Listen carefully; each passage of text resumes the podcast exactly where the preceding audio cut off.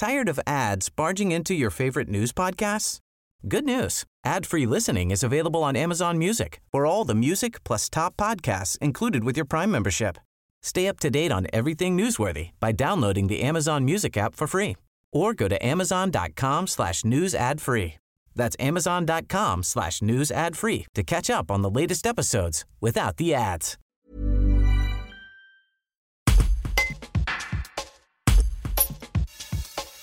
Les travaux d'installation de la première microcentrale sur la Gère ont débuté ce mercredi 19 avril au niveau du seuil de Dian.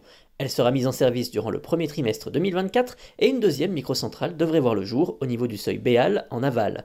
Au-delà de ces deux projets, c'est toute la rivière qui va être réaménagée. C'est ce que nous explique Jocelyn Vogt, maître d'œuvre d'exécution pour la société d'Hydrostadium en charge du projet, dans ce reportage de Tim Buisson. Alors ce chantier euh, vise à rétablir la continuité écologique hein, de, de, la rivière, la Gère, du point de vue sédimentaire, donc laisser passer les petits sédiments euh, jusqu'à la mer, et puis du point de vue piscicole, euh, savoir euh, faire passer les poissons à la descente du seuil et à la, remontée aussi de la rivière.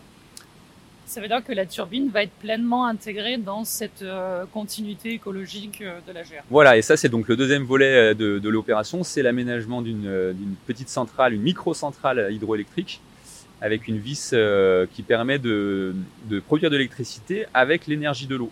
Là, l'objectif pour la, mairie serait de pouvoir, euh, en gros, euh, alimenter le. Alors, c'est un petit peu, l'idée, alimenter l'éclairage public de la ville, par exemple. Là, on a une installation qui, qui aura une puissance de 90 kW.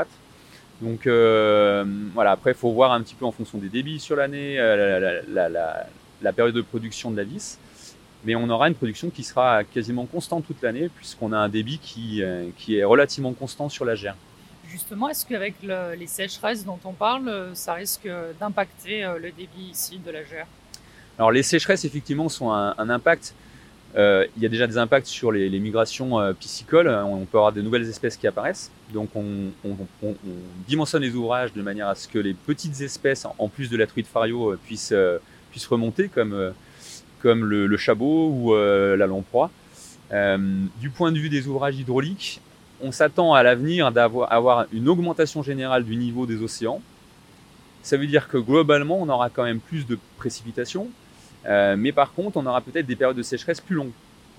Là, on est sur une alimentation, la Gère a plutôt un niveau d'alimentation par les nappes, c'est-à-dire que c'est plutôt des résurgences de nappes euh, le niveau d'eau est bien sûr grossi à la fonte des neiges et lorsqu'on a des gros épisodes de pluie torrentielle.